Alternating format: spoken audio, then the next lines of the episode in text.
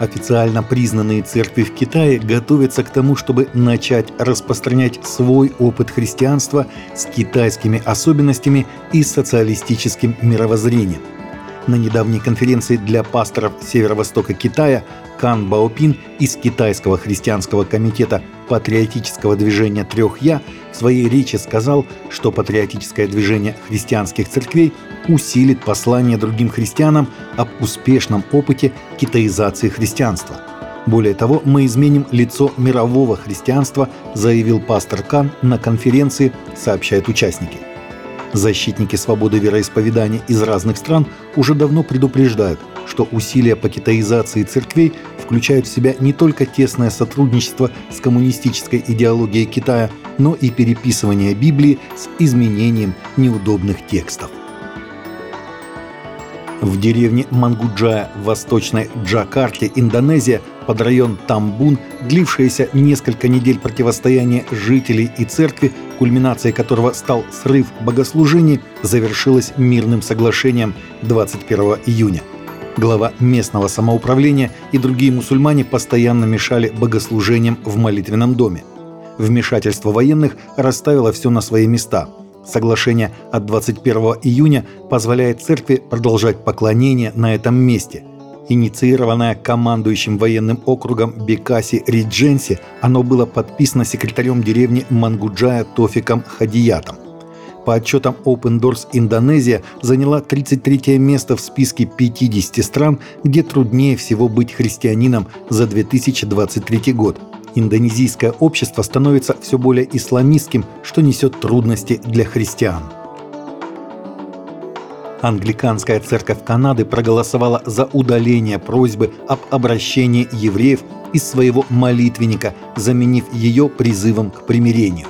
На Генеральном Синоде АСИС, проходившем в Калгари, Альберта с 28 июня по 2 июля, церковь приняла резолюцию, вносящую поправки в книгу общих молитв, чтобы исключить молитву, призывающую к обращению в христианство евреев, из списка молитв и благодарений.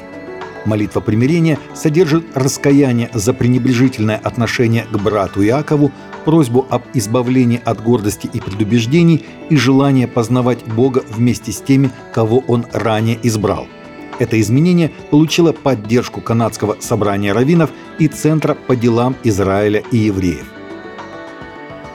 Два IT-специалиста Ульф Хермьякоб и Джоэл Мэтью решили использовать искусственный интеллект для перевода Библии на языки, на которых нет письменной копии священного писания – Проект, получивший название «Греческая комната», должен по замыслу создателей изменить утомительный и долгий процесс перевода Библии, который может занимать не одно десятилетие.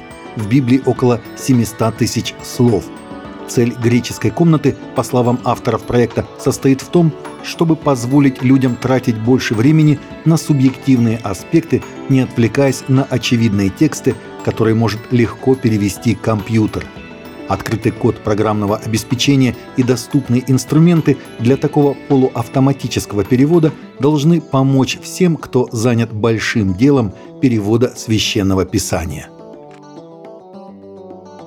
Фильм «Звуки свободы» Sound of Freedom вышел на экраны во вторник 4 июля и оказался успешным проектом благодаря технологии Pay It Forward – «Звуки свободы» триллер, основанный на реальной истории, сравнялся с фильмом Дисней Лукасфильм «Индиана Джонс» и «Колесо судьбы» и фактически обошел студийного гиганта в борьбе за первое место в прокате в День независимости в США, сообщает The Christian Post.